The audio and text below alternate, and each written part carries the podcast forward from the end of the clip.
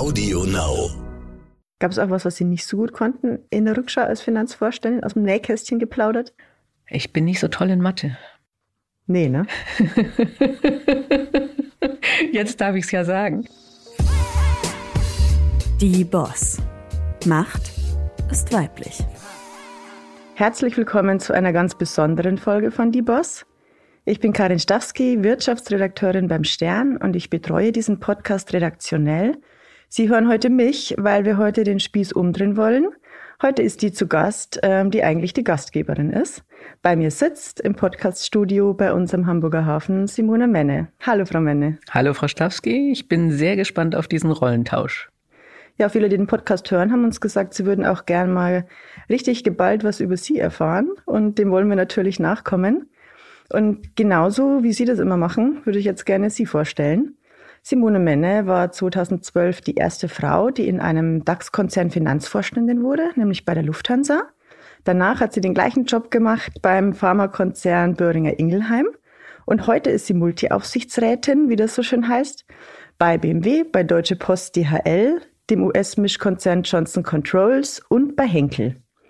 Sie hat in Kiel eine Galerie eröffnet, wo sie vielversprechende Künstler ausstellt. Das ist ähm, eine der neuesten Errungenschaften in ihrem Leben.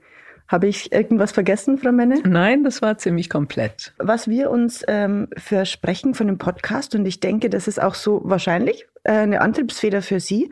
Man sieht ja, dass ähm, die Sache der Frauen und die Rolle der Frau ähm, natürlich in den vergangenen äh, Jahren deutlich eine Aufwertung erfahren hat, aber dass noch viel zu tun ist. Ich habe mal nachgeguckt, ähm, in Ihrem Bereich der Wirtschaft war bei Ihrem Amtsantritt 2012 waren zwölf Frauen in DAX-Konzernen im Vorstand. Heute sind es 28. Klingt ja erstmal nach einer guten Entwicklung. Wenn man sich aber anguckt, wie viele männliche Vorstände es noch gibt oder wie viele Vorstandsposten, dann sind das 190 Posten und davon besetzen 28 Frauen. Jetzt kämpfen Sie ja schon lange äh, für diese Sache. Ähm, frustriert Sie das, dass das so langsam geht?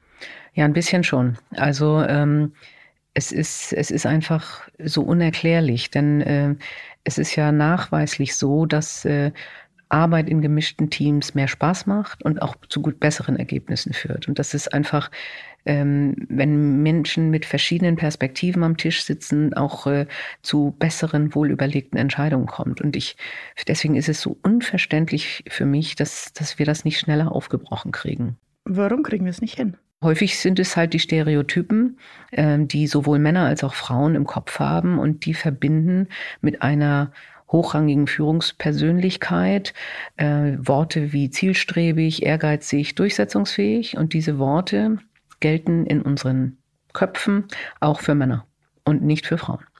Und, äh, und das, der nächste Punkt ist, dass auch aus menschlichen Gründen man gerne ähm, Posten um sich herum äh, besetzt mit Menschen, die so ähnlich sind wie man selber. Und dass man sich überwinden muss, jemanden zu nehmen, der anders ist weil das führt ja zu Spannungen. Und, ähm, und deswegen ist der menschliche Instinkt, sich eigentlich selbst zu klonen. Und das ist aber gefährlich fürs Unternehmen. Männer klonen sich und stellen wieder Männer ein, beziehungsweise befördern wieder Männer. So ist es. Und wer kann daran was ändern und was muss man ändern? Ähm, ich äh, denke Aufsichtsräte, deswegen bin ich ja in Aufsichtsräten, ähm, weil da kann man äh, natürlich immer wieder diese Frage stellen, warum gibt es hier keine Frau auf dieser Besetzungsliste, warum nehmen wir nicht diese Frau? Äh, gleichzeitig denke ich, können auch Investoren viel tun und tun es auch teilweise, weil Investoren sind interessiert an guten Unternehmensergebnissen. Äh, und die können äh, natürlich Einfluss nehmen und sagen, wir möchten diverse Besetzungen haben. Ähm, und äh, ich hoffe, dass wir auch dadurch einen gesellschaftlichen Wechsel hinkriegen. Jetzt haben Sie ja quasi nur die Unternehmen genannt als äh, Stelle, an der mhm. was passieren könnte. Stimmt. Mir fallen jetzt noch ein die Politik, mir fallen ein die Frauen selber, mir fallen ein die Männer. Mhm. ähm, aber Sie sehen den Ball eher bei den Unternehmen? Nein, ähm, das macht ja auch den Podcast aus. Wir, wir sehen ja nicht nur Frauen aus der Industrie. Äh, von daher müsste es natürlich viel mehr sein. Sie haben ja völlig recht. Ähm, ich denke, ähm, in der Politik gibt es häufig schon Quoten. Äh, erstaunlicherweise haben wir ja aber weniger Bundestagsabgeordnete weibliche äh, momentan als früher. Ähm, das heißt, auch Frauen müssen etwas tun. Ähm, auch die Politik muss sich vielleicht äh, Ziele setzen und andere Ziele setzen und viel konkreter nochmal fördern. Da gibt es ja auch eine Initiative mit äh, durchaus anderen Listenverfahren. Ähm, und natürlich müssen Frauen auch was tun und, und auch deutlich sagen, ich will diesen Job, ich will was ändern und deswegen traue ich mir das auch zu und äh, bin, bin auch in, bereit, da in, in Konflikte zu gehen. Die Politik hat ja in sich selbst quasi eine Aufgabe, aber kann auch Stellschrauben drehen für andere Branchen. Also die Politik könnte sagen, wir brauchen jetzt eine, eine Quote für Vorstände, eine Frauenquote. Was halten Sie davon? Ah, ja, das ist ja eine Initiative, die auch gerade läuft, die Frau Giffey auch propagiert. Und da bin ich ein bisschen skeptisch.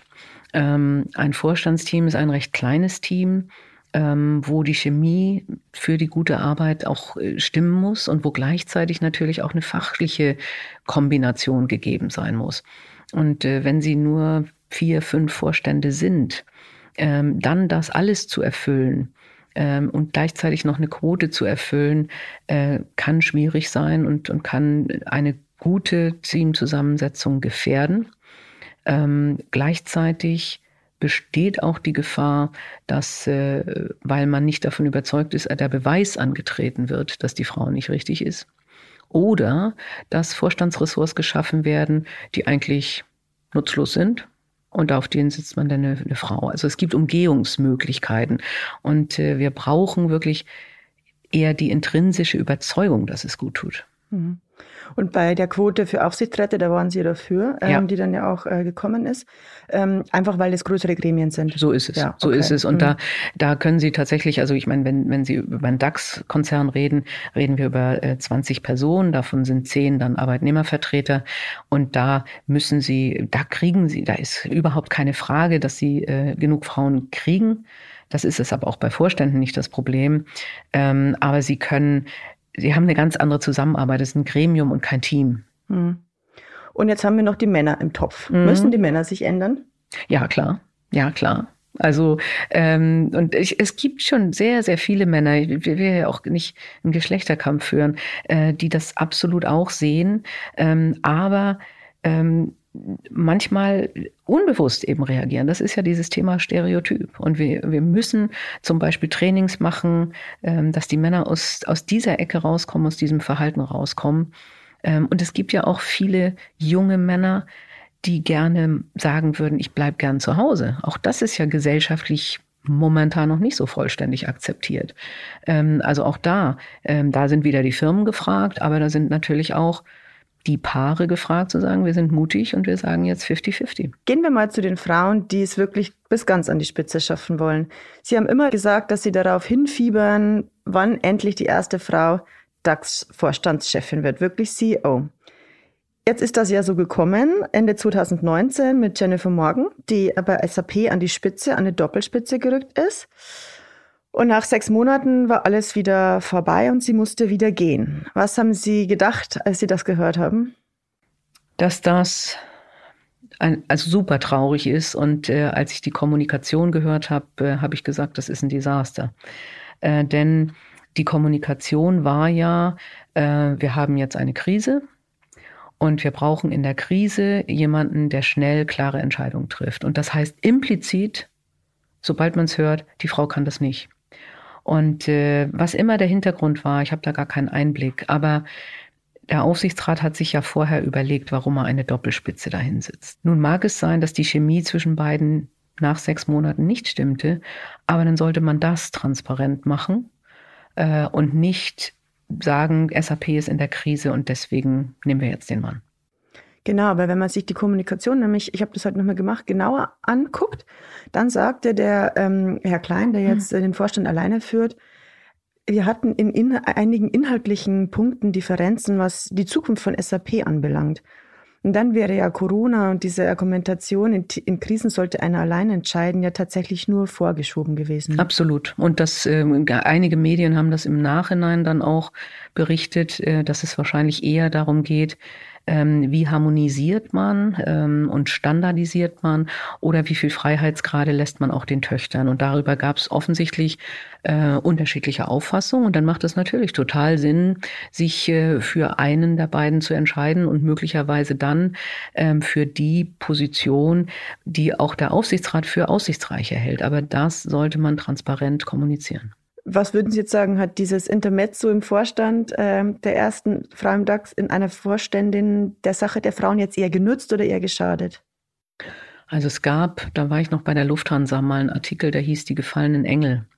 Und da wurden sehr viele Frauen aufgeführt, die äh, sehr schnell in Vorstände reinkamen und sehr schnell äh, dann wieder verschwunden sind. Und ähm, das ist das Problem. Es wird immer wieder dann vermeintlich bewiesen, dass die Frauen es nicht können. Und das finde ich echt unfair. Ähm, und das meinte ich auch mit dem Thema, äh, auch da nimmt man halt eine Frau, die vielleicht ohne Netzwerk extern in einen Konzern reinkommt, äh, ein schwieriges Ressort hat. Und im Übrigen ist das Personalressort eins der schwierigsten. Und, äh, und dann nicht ankommt, weil sie zerrieben wird zwischen Gewerkschaft und den Anforderungen ihrer Kollegen. Und dann wird gesagt, siehst du, wir haben es doch gleich gesagt, eine Frau kann das nicht. Und das ist ganz, ganz schwierig. Und äh, von daher glaube ich, auch dieses Intermezzo hat der Position der Frauen nicht geholfen. Hm. hm. Ich würde gerne mit Ihnen auch über das Fliegen sprechen und somit auch zur Lufthansa kommen, ähm, wo es ja aktuell auch viel mehr zu besprechen gibt, als Ihnen vermutlich lieb ist. Äh, Lufthansa ist in schwersten Turbulenzen, äh, weit über 20.000 Mitarbeiter, ähm, ist fraglich, ob der Arbeitsplatz erhalten werden kann. Sie waren 27 Jahre bei der Firma. Ähm, wie beobachten Sie das gerade? Was macht das gerade mit Ihnen? Also äh, es, es ist die schlimmste Krise, die Lufthansa hatte, wenn man einfach an die Zahlen denkt. Also das äh, Schlimmste ist sicher auch immer ein Absturz, weil da geht es um Menschenleben. Ähm, aber äh, die Tatsache, dass jetzt einfach über so einen langen Zeitpunkt, äh, Zeitraum keiner mehr fliegt, das ist, äh, ist natürlich bestürzend. Äh, und, äh, und äh, mir tut es um die Kollegen sehr leid. Also ich habe auch ich immer noch Kontakt zu einigen Kollegen, die natürlich fragen einige, oh Gott, ist mein Arbeitsplatz sicher? Was passiert da? Und viele, viele, weil die Loyalität ist ja riesig bei den Lufthansa-Kollegen, sagen, kann ich nicht auf Gehalt verzichten, um dann was zu tun? Ähm, also da das, äh, das tut mir schon leid, das zu sehen, weil es ja auch völlig unverschuldet ist. Und äh, ich, ich hoffe da schon, äh, dass, äh, dass das jetzt mit dem Rettungsschirm und äh, einem langsam wieder hochfahren, äh, so wie Herr Spohr sagt, in drei Jahren dann hoffentlich wieder da ist, wo es mal war. Aber drei Jahre sind eine sehr lange Durstperiode. Lassen Sie uns mal zurückspringen. 2012, als Ihre Karriere bei der Lufthansa begann zu fliegen. Eine Karriere hatten Sie ja vorher schon dort, aber da hob sie ab. Ähm, ich habe mir rausgesucht, die Financial Times hat getitelt, Lufthansa liebäugelt mit Frauenrevolution. also so viel zur Einordnung, was es damals bedeutet hat. Ähm, dass Sie Chefin werden, und da waren es gerade noch Gerüchte, wollten Sie immer in, den, in einen Vorstand, in ein Vorstandsamt kommen? Ja, nicht ganz am Anfang meiner Karriere. Also ich habe ja 1989 bei Lufthansa angefangen. Äh, aber als ich Hauptabteilungsleiterin war, äh, habe ich schon gesagt, und das habe ich auch deutlich ausgesprochen, ich möchte gerne Finanzvorstand werden. Ich habe damals nicht an den Konzern gedacht, sondern eher an eine Tochter, zum Beispiel Lufthansa Technik, bei der ich ja auch gearbeitet habe. Aber das Thema etwas gestalten und äh, man kann als Vorstand halt mehr gestalten als als Leiter Finanz- und Rechnungswesen. Das hat mich schon sehr gereizt und ja, ab einem gewissen Zeitpunkt wollte ich das unbedingt. Wie kam das an, dass Sie das so selbstbewusst gesagt haben? ich habe damals mit äh, einem Personalvorstand gesprochen, der mir einen anderen Job angeboten hat. Und als ich ihm bei der zweiten Absage gesagt habe, äh, oder ich hatte ihm bei dem ersten schon gesagt, ich möchte äh, Finanzvorstand werden. Und beim zweiten Mal saß ich vor ihm am Schreibtisch und er hat gesagt, und kommen Sie mir nicht wieder mit diesem Thema Finanzvorstand. also es kam nicht so super gut an. Warum glauben Sie, kam es nicht so gut an? Weil es ungewohnt ist, dass Frauen wirklich klar sagen, äh, ich möchte diese Position. Nicht? Also, und da sind wir wieder bei den Stereotypen. Ähm, und das ist etwas, äh, wo Frauen lernen müssen, äh, das genauso auszusprechen. Viele Frauen sagen, oh, ja, ich weiß nicht so recht und danke, dass Sie mir das anbieten. Und, und viele Männer erwarten, dass man einfach dankbar ist, äh, wenn die einem einen tollen Job anbieten. Und wenn man dann sagt, äh, den will ich aber nicht, ich will was Höheres, dann sind sie erstmal fassungslos. Ich lese Ihnen meinen sensationellen Textanfang vor, den die FTD ähm, zu ihrem Amtsantritt in einem Porträt geschrieben hat. Es gibt in diesen Wochen in der Lufthansa-Zentrale nur ein Tuschelthema. Wer wird neuer Finanzvorstand? Mindestens vier Kandidaten sind im Rennen, so viel ist bekannt. Es kursieren viele Namen, nur einer nicht, der von Simone Menne. So abwegig ist für die meisten im Konzern der Gedanke, dass ein Kollege, der sie zufällig in Frankfurt trifft, noch juckst, sie komme wohl zum Vorstellungsgespräch. Menne erzählt, Zitat, die einfachste Antwort war, ja, es hat mir ohnehin keiner geglaubt. Tatsächlich? Ja, klar. Ja. Es war genau so. Also ähm, ich habe einen Anruf bekommen, wo mir genau die Kette aufgemalt wurde, wer Nachfolger von damals Herrn Gemko werden würde und wer dann auf den Job des Nachfolgers rücken würde und dass ich dann vielleicht Finanzvorstand von der Lufthansa Cargo werden könnte. Also und äh, ich meine, sonst hören Sie ja sehr schnell oder lesen in der Zeitung vor der Besetzung, ähm, wer es wird. Und das war bei Lufthansa nicht der Fall. Also es war wirklich, weil sich einfach keiner vorstellen konnte. Wenn man sie unterschätzt hat. Ich glaube nicht, dass man mich unterschätzt hat. Ich glaube, man hat Herrn Weber unterschätzt, der damals ja Aufsichtsratsvorsitzender war. Äh, und wo man gesagt hat, ich glauben wir nicht, dass Herr Weber eine Frau benennt. Also, also der ist für Ihre Benennung zuständig. Der ist für gewesen. meine Benennung zuständig gewesen. Und das war für, für ihn ein, ein gut, also ein guter natürlich, weil er mich genommen hat, aber ein mutiger Schritt, ähm, weil es ja auch das erste Mal ein weiblicher Finanzvorstand war. Nicht? Und, und für für Lufthansa damals tatsächlich ungewöhnlich, weil wir hatten nicht viele Frauen auf hohen Positionen damals. Mhm. Würde das dann heute auch noch passieren, ähm, knapp zehn Jahre später, dass ähm, man an die Frau gar nicht denkt, die da eventuell auf den Posten rücken könnte? Oder hat man junge Frauen oder auch Frauen, die schon eine Konzernkarriere gemacht haben, jetzt eher auf dem Zettel? Also ich hatte neulich eine Aufsichtsratssitzung und ich sage jetzt nicht, in welchem Mandat. Äh, da geht es um die CEO-Nachfolge, also die Folge, Nachfolge des Vorstandsvorsitzenden. Und der Vorstandsvorsitzende hat uns drei Männer benannt. Ähm, und äh, da haben wir gesagt, warum drei Männer? Und es geht, also wir haben Zeit zur Entwicklung, nicht? Es ist drei bis fünf Jahre Zeit. Und, äh, und am Ende der Sitzung äh, war auch eine junge Frau auf dem Zettel.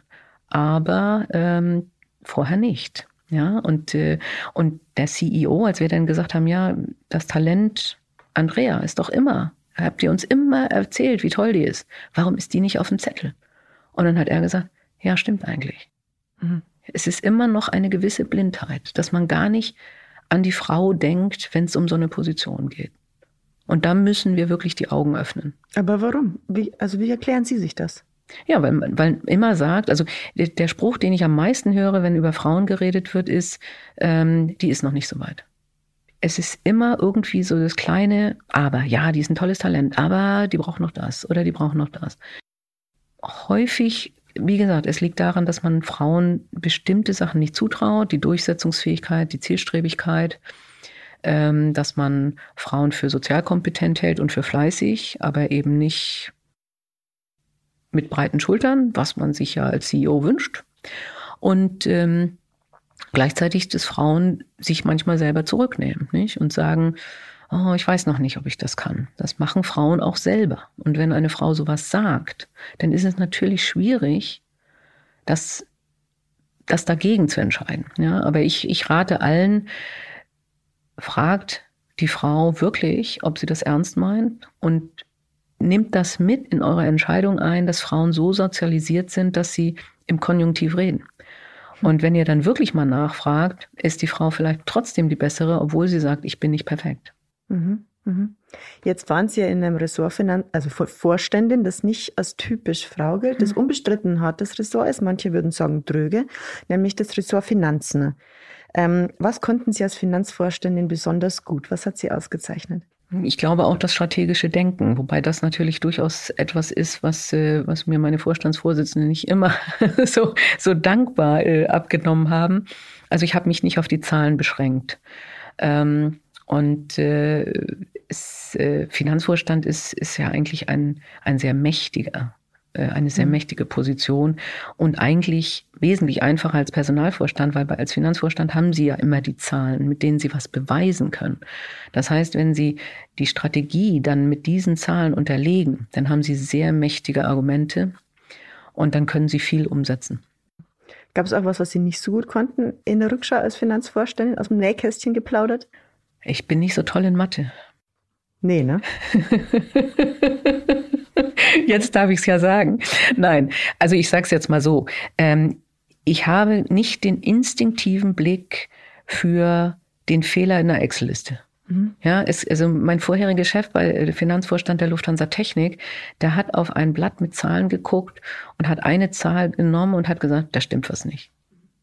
Und das können viele Finanzvorstände, ja. Äh, und ich bin, ich arbeite eher mit Bildern. Ich, ich male Mindmaps und äh, ich male eher äh, Tortencharts. Ähm, und, äh, und dieses instinktive, ich liebe die Zahl, das hatte ich nie. Ja, ich, ich mag schon Mathematik. Ich war im Studium gut in Analysis und Statistik. Mhm. Aber, aber ich bin nicht so ein instinktiver Mathe-Mensch. Finanzvorstände gesteht, ich kann nicht so gut mit Zahlen. Mögen Sie diese ich hoffe, ich hoffe, ich habe jetzt kein Problem in meinen Aufsichtsratsmandaten, aber ich glaube, ich habe genug gezeigt, was ich kann. Das glaube ich auch. Ähm, jetzt haben wir es schon gesagt, es ist ein mächtiges Amt, das Sie da hatten. Haben Sie Macht gemocht? Ja. Ja, äh, das ist auch eine ganz wichtige Sache. Macht per se ist nicht böse. Ja, Macht ist etwas Gutes, wenn Sie es für was Gutes einsetzen. Äh, und ich meine, Star Wars, ne? Die Macht sei mit dir. Also, äh, wenn Sie es für was Gutes einsetzen, dann können Sie damit viel erreichen. Und damit können Sie viel zum Guten verbessern. Und deswegen fand ich Macht immer gut und habe danach auch gestrebt. Mhm. Ähm, war Ihnen die Macht manchmal auch eine Last? Die Verantwortung? Nee, eigentlich nicht. Ich glaube nicht. Und ich glaube, Sie haben einmal gesagt, Macht kann einsam machen. Das ja. Ähm, das Problem, ähm, wenn Sie so eine Position haben, eine Vorstandsposition, ist, ähm, auch das ist wahrscheinlich menschlich, äh, dass viele Menschen Ihnen nach dem Mund reden. Also eine mächtige Position verführt andere dazu, äh, zu sagen, wir wollen nah bei dieser Macht sein, wir wollen möglicherweise davon profitieren und deswegen stellen wir sie nicht in Frage und kritisieren nicht. Und äh, wenn dem so ist, haben sie ein Problem, weil dann hören sie ja gar nicht mehr, was sie vielleicht gerade falsch machen. Und das müssen sie bewusst und gezielt abfragen, anfordern und sich mit Menschen umgeben, die das tun.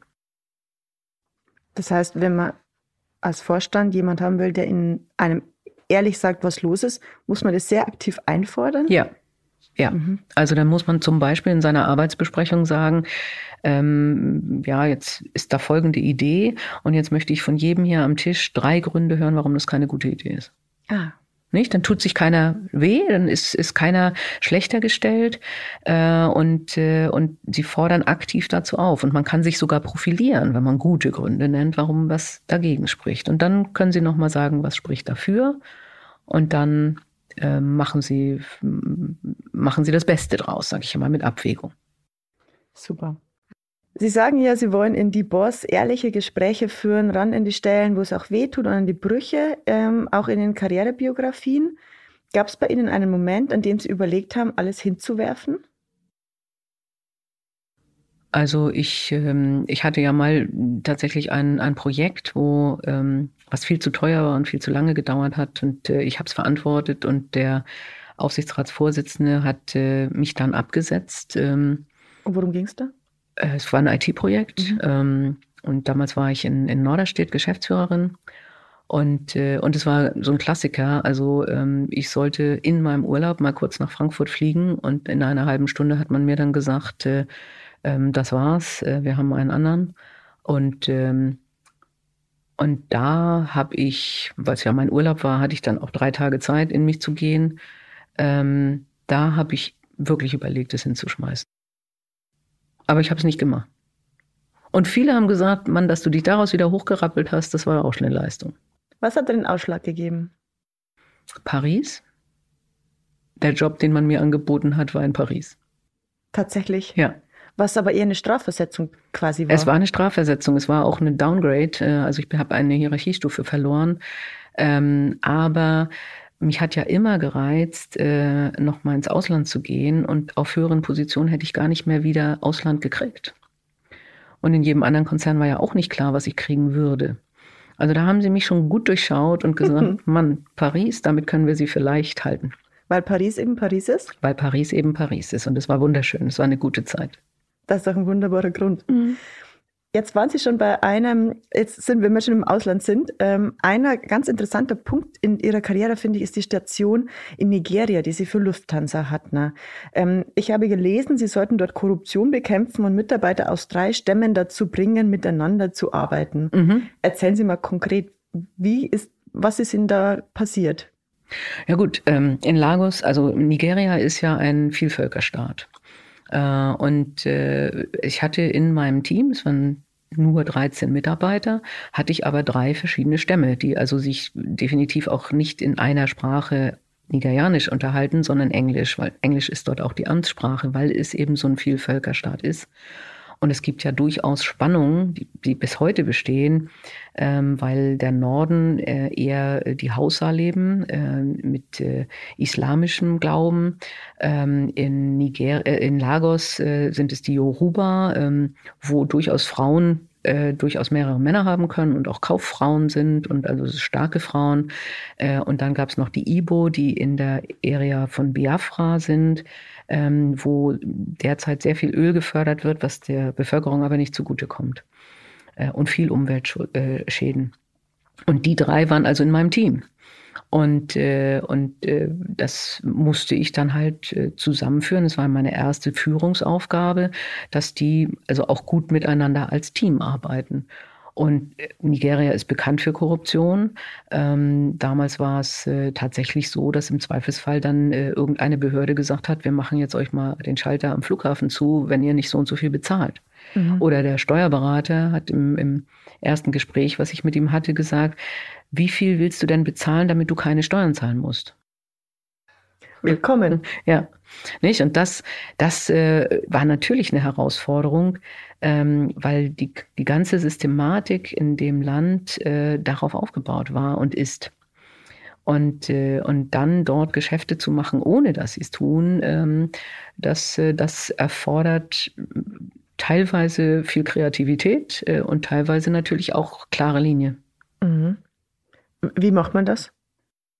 Ja, Kreativität, indem ich, äh, glaube ich, in einer bestimmten Phase, wo es sehr schwierig war, Geld zu transferieren aus dem Land raus, äh, jeden Monat ein neues Bankkonto aufgemacht habe. Also da war die damals die, die Abteilung in Köln, hat einfach nur den Kopf geschüttelt, gesagt, was macht die da bloß? Also das war dann die Kreativität. Und äh, die, die Hartnäckigkeit ist dann im Zweifelsfall äh, zu sagen, ja, dann mach doch den Schalter zu.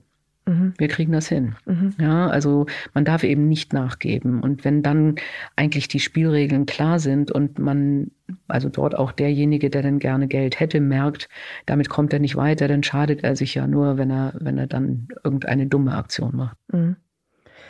Ein weiterer Knackpunkt, der mir aufgefallen ist in Ihrer Karriere, Sie waren 27 Jahre bei Lufthansa, sind 2016 gegangen. Warum? Weil Sie eigentlich gern CEO geworden wären, das nicht mehr ging? Das Gerücht geht, ähm, aber das ist es eigentlich nicht gewesen.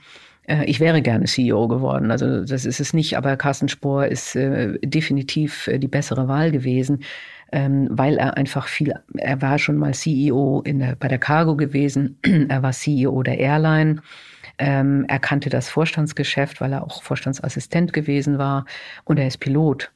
Äh, also das äh, ist kaum schlagbar nicht? Mhm. Äh, und, und war super charismatisch und beliebt bei den Mitarbeitern. Ähm, ja, aber ich wäre gerne CEO geworden und es war mir natürlich klar, dass ich aus der Position heraus nicht CEO werde. Und gleichzeitig war es aber auch so, dass ich gesagt habe, 27 Jahre Lufthansa. Und jetzt machst du, der Vertrag wäre dann bis 2020 gewesen. Jetzt machst du also weiter äh, und dann bist du 60 und dann schließt du ab und dann wirst du Aufsichtsrat und hast eigentlich nie was anderes als Lufthansa gesehen. Und da wollte ich mir beweisen, dass ich auch was anderes kann. Und das war eine ganz andere Industrie. Es war 100 Prozent Familienbesitz. Ähm, und äh, von daher äh, habe ich gedacht, okay, das probiere ich mal. Mhm. Nach einem guten Jahr war dann bei Böhringer Ingelheim, Ingelheim Schluss. Ähm, dabei hieß es immer, vielleicht werden Sie da sogar noch äh, neue CEO, wenn Sie sich in diesem Finanzjob bewähren. Was ist da passiert? Gut, das, äh, das war ziemlich klar. Wir haben, also der CEO und ich, wir haben etwas unterschätzt. Der CEO wollte Check and Balance, äh, was ich auch gewohnt war als CFO. Das heißt, ein CFO sagt dem CEO, Vorsicht, da haben wir kein Geld oder weist ihn darauf hin, was, was äh, vielleicht äh, Investoren nicht wünschen. Ähm, dieser CEO war aber, und deswegen wäre ich da auch nie CEO geworden, Familienmitglied. Das heißt, es war der Eigentümer in einer, in einer Funktion. Das heißt, meine Rolle gegenüber dem CEO war vielleicht gerechtfertigt. Meine Rolle gegenüber einem Eigentümer war es das nicht. Und äh, wir hätten uns da ein klares Regelwerk ausdenken müssen. Ähm, und das hat dann dazu geführt, in der Kombination, dass ich ein ganz anderer Typ bin, sehr extrovertiert, sehr outspoken und der CEO ein eher introvertierter, zurückhaltender Mensch, dass die Chemie einfach nicht passte und dass wir es Gott sei Dank rechtzeitig gemerkt haben äh, und dann gesagt haben, bevor irgendwas Schaden nimmt, ähm, trennen wir uns besser. Mhm, okay. Mhm. Ähm, Sie haben dann quasi aufgehört in aktiven Vorstandsposten, waren aber hoch angesehen. Es hätte bestimmt der nächste Spitzenjob auf Sie gewartet. Warum haben Sie sich anders entschieden? Die Angebote, die ich bekommen habe, waren alle CFOs, mhm. also durchaus auch bei DAXen. Aber das mhm. dritte Mal ein CFO zu machen, ähm, hat mich nicht gereizt. Also, und ich habe damals auch gesagt, äh, ja, wenn man mir einen CEO anbietet, äh, dann würde ich drüber nachdenken über einen operativen Job. Ähm, aber ansonsten äh, ist das Freiheitsgrade und äh, Mitarbeit in Aufsichtsräten äh, durchaus auch eine attraktive Rolle. Und, äh, und dann war es das. Freiheitsgrade spielt so ein bisschen darauf an, dass es auch Entbehrungen gibt, wenn man so einen Spitzenjob ja. so lange macht? Ja, ja. ja. Also das ist so. Ähm, also es ist, ähm, es ist natürlich ein ständiger Arbeitstag. Äh, sie sind durchgetaktet und fremdbestimmt. Also man hat über zwei, für die nächsten zwei Jahre eigentlich schon den Terminkalender stehen, weil sie wissen, wann die Aufsichtsratssitzungen sind, sie wissen, wann die Hauptversammlung ist. Dementsprechend machen sie Vorstandssitzungen. Ähm, sie haben äh, ständig Meetings und äh, das läuft natürlich von, von acht bis 20 Uhr abends. Mhm. Und äh, mich hat das nicht gestört, äh, solange ich es war, weil, weil ich die Aufgabe einfach auch sehr, sehr spannend fand und sehr toll fand. Aber es ist schon so, dass man dann, und das merke ich ja jetzt, also die Tatsache, dass ich Sport machen kann, dass ich, wenn nicht gerade Corona ist, Kultur machen kann, ähm, da bin ich so richtig wieder locker geworden und habe gedacht, oh Gott, du hast gar nicht gemerkt, was du da die letzten sechs Jahre alles verpasst hast. Hm. Ich habe mal ihre Karrierestationen allein bei Lufthansa äh, durchgeguckt. Frankfurt, Lagos, Norderstedt, Paris, London, Hamburg, Castle Donington bei Nottingham, Frankfurt. Und es sind jetzt nur die Lufthansa-Stationen gewesen. Ähm, wie hat das Ihr Privatleben, Ihre Möglichkeit, überhaupt eine Partnerschaft oder eine Familie zu haben, beeinflusst? Naja, ich habe keinen Partner und ich habe keine Familie. Also äh, ja, es, äh, das ist ziemlich eindeutig. Ich habe alle drei bis fünf Jahre gewechselt. Äh, ich hatte, als ich nach Lagos ging, äh, einen Partner, aber äh, Lagos können Sie, da kriegt der zweite äh, keine Arbeitserlaubnis äh, und man kann auch wenig tun dort. Ähm, und, äh, und danach hat sich es einfach nicht mehr ergeben, weil ich ja ständig durch die Gegend rumgereist bin. War jetzt auch nichts, wo ich gesagt hätte, okay, ich stecke da viel mhm. Arbeit rein. und ich, ich vermisse es auch nicht. Ähm, aber natürlich, das wäre, wenn ich die ganze Zeit in Kiel oder Hamburg gewesen wäre, ganz sicher anders gewesen. Also ursprünglich habe ich es mal anders geplant. Ich habe beim Steuerberater gelernt, weil ich dachte, Steuerberatung lässt sich prima mit äh, Beruf und Familie verbinden. Ach wirklich, das ist ja mhm. das, was bei, also was man jungen Frauen oft vorwirft, dass sie das so mitdenken und somit etwas verpassen, was ihren Karriereweg angeht. Ja, ich glaube auch, ich hätte enorm was verpasst. also das ist eindeutig so. Aber ich hätte was anderes gehabt, möglicherweise. Nicht? Meine, meine, meine Freundin aus der Schulzeit hat drei fantastische Kinder und, äh, und einen Teilzeitjob und wir gucken uns immer gegenseitig an und sagen, ja, wer hat nun das bessere Leben? Nicht? Also man muss es so nehmen, wie es kommt. Bereuen Sie irgendetwas? Nein. Glauben Sie, dass Ihre Karriere anders verlaufen wäre, wenn Sie Kinder gehabt hätten? Ja. Nämlich? Ja, ich hätte mich nicht so reingehängt in den Job. Also, und das, äh, wahrscheinlich, ich meine, das haben wir ja auch in einigen Gesprächen, ähm, so diese, dieses immer noch, dass wir im Kopf haben, obwohl meine Mutter immer berufstätig war, dass man sagt, ja, aber du musst dich doch auch um die Kinder kümmern. Und dass das in Deutschland bei Frauen noch ganz viel ist. Und zu sagen, okay, ich habe jemanden, der kann sich in meiner Arbeitszeit um die Kinder kümmern und das macht mir gar keine Sorgen. Ich weiß nicht, ob ich das gepackt hätte. Also ähm, ich hoffe es, aber ich vermute eher nein. Also ursprünglich jedenfalls als junge Frau habe ich gesagt, nein, du hast äh, eine schöne kleine Praxis und kannst mit den Kindern immer Mittagessen. Und also ich glaube, das hat sich bei mir auch erst entwickelt. Das klingt ja quasi auch so ein bisschen pessimistisch. Nach die Antwort auf die Frage, kann man alles haben? Ist dann eher Nein aus Ihrer Sicht? Nee, ich glaube nicht. Wir haben ja, wir haben ja durchaus Rollenvollbilder auch in die Boss, äh, wo uns Frauen zeigen, dass es geht. Und das ist ja das Tolle, nicht? Das ist ja das Tolle. Das brauchen wir auch Rollenvorbilder, die uns aufzeigen, ich kann ein Unternehmen leiten und gleichzeitig vier Kinder haben. Ich kann eine fantastische Karriere haben äh, als Chirurgin und trotzdem Mutter sein äh, und und das gut hinkriegen. Und äh, also ich denke, das sind äh, gute Beispiele und äh, ist nur, ich, ich glaube, dass ich es vielleicht nicht so konsequent gemacht hätte, aber wer weiß, vielleicht hätte ich es auch hingekriegt. Mhm. Also glauben Sie, man muss für die Firma leben? Ist das so in so einer hohen Position? Ich weiß nicht, ob das für jeden zutrifft. Bei mir war es so, ja. Und für viele Kollegen, die ich kenne, insbesondere männliche Kollegen, ist es auch so. Und da ist es natürlich traurig, dass die ein guter, guter Bekannter von mir eben mal gesagt hat, ich habe meine Kinder verpasst und ich habe sie auch verloren. Hm. Und ich hoffe, jetzt verliere ich nicht auch noch meine Frau. Also und, äh, und, und das ist das Fatale, wenn man in diese Schiene rückt, nicht? Und, äh, und das muss man vermeiden. Glauben Sie, das muss so sein oder glauben Sie, dass es mit einer Kulturveränderung oder wie auch immer Möglichkeiten gibt, das auch für so hohe Ämter ähm, besser vereinbaren zu können? Definitiv, es ist so. Also Sie können definitiv mehr delegieren. Sie können sagen, ich stelle mir ein gutes Team auf und ich muss nicht alles selber machen, ich muss nicht alles entscheiden. Die unsägliche Präsenzkultur, die wir in Deutschland noch haben, dass es wirklich so ist, ähm, jemand kommt gut an, wenn er möglichst lange Licht anhat, äh, obwohl man nicht mehr effektiv arbeiten kann, wenn man acht Stunden gearbeitet hat. Also mit dem Kulturwandel, natürlich kann man das. Ist ja das Tolle in, in Schweden.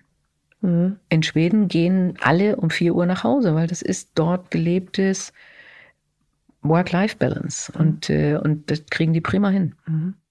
Da hatten wir bei Die Boss ja auch schon eine Gesprächspartnerin, die Frau von Davids, die gesagt hat, sie geht jetzt dann oder sie hat irgendwann vor, sechs Monate rauszugehen, weil sie hat die Firma darauf vorbereitet, dass genau. die Firma das kann. Genau. Und auch in einem anderen Gespräch haben wir doch gehört, äh, ich delegiere. Ich habe von Anfang an viel delegiert. Wir müssen drüber reden, wie geht es denn? Nicht? Und es geht mit Delegation, es geht mit klarem Vorleben, dass auch der, der Chef, die Chefin um vier Uhr nach Hause gehen kann. Also wenn man das vorlebt, dann macht man auch Mut, den, den Mitarbeitern das auch auszuprobieren. Mhm. Noch einmal zurück auf den Punkt für die Firma Leben. Ähm, wie haben Sie es denn dann geschafft, wenn Sie mal zu Hause waren, ähm, 20 Uhr plus Vorzeit, ähm, dann loszulassen, abzuschalten? Ich habe ja immer ein bisschen gemalt oder gezeichnet. Und, äh, und das ist für mich äh, eine, eine ganz hervorragende Art abzuschalten. Also das, äh, da versinke ich dann völlig in dem, was ich dann gerade malen will. Und äh, das lenkt mich total ab. Und äh, habe auch immer einigermaßen gut geschafft, äh, weiter zu lesen. Ähm, ich, ich, schalte überhaupt nicht ab, wenn ich laufe.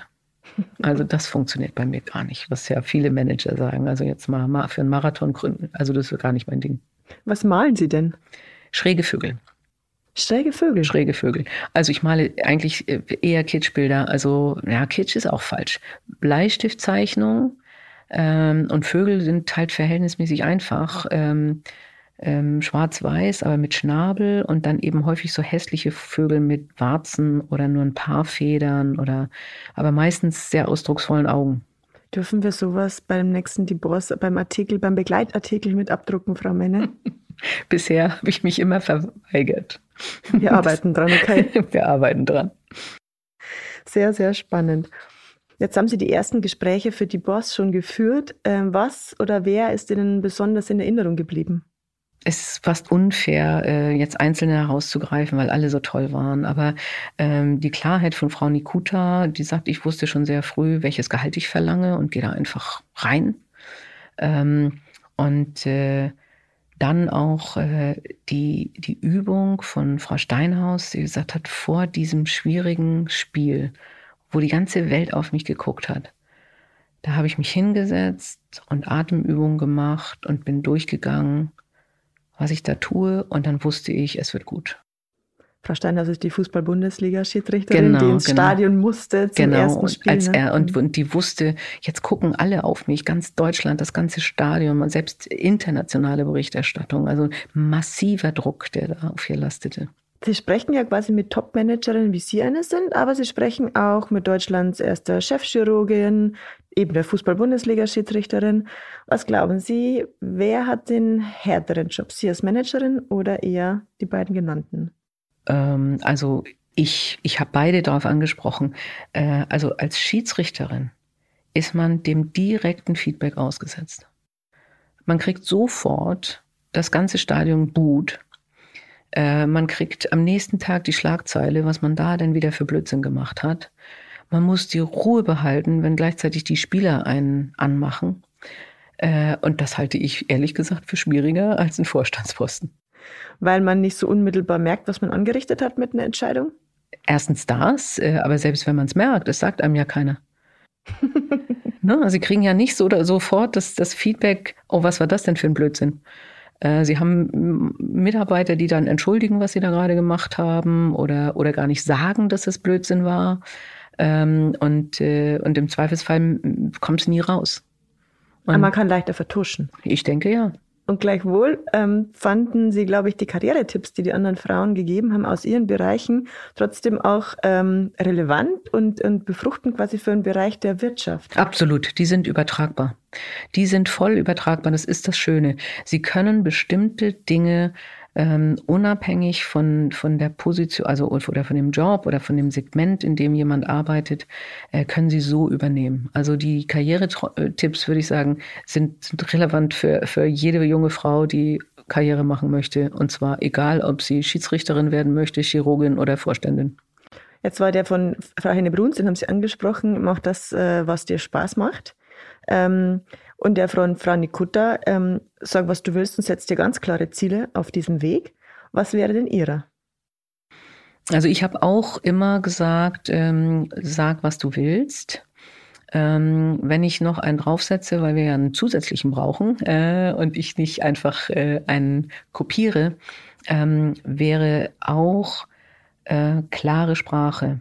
Äh, nicht dieses äh, Konjunktiv. Also die Frauen reden häufig im Konjunktiv. Ich könnte mir vorstellen, diesen Job vielleicht zu machen, wenn das und das äh, ich auch noch als Schulung machen kann. Ja, man nimmt sich, Frauen nehmen sich selber ganz viel zurück. Und, äh, und da wirklich deutlich zu sagen, ja, das traue ich mir zu und das würde ich gerne machen. Ist ja eigentlich ganz einfach. Ähm, das, das muss man sich antrainieren. Mhm. Ich würde Sie zum Schluss gerne nicht nur eine Schlussfrage fragen, sondern zwei. Ähm, wenn Sie jetzt 18 wären und gerade Abi gemacht hätten, mit Ihrem ganzen Wissen von heute, würden Sie alles wieder so machen? Ich glaube ja. Ja, ja. Nicht ich glaube. Ja.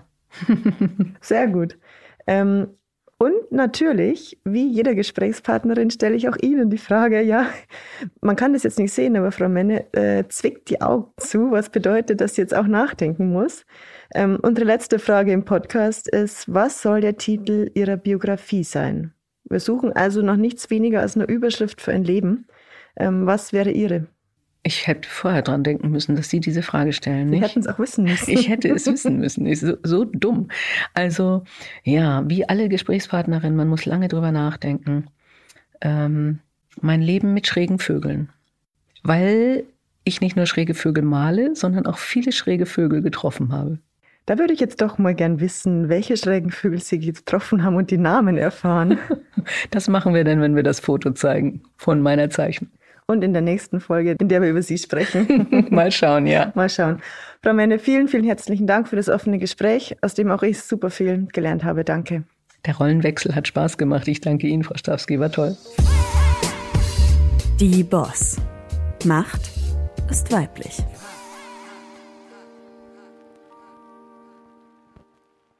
Audio Now.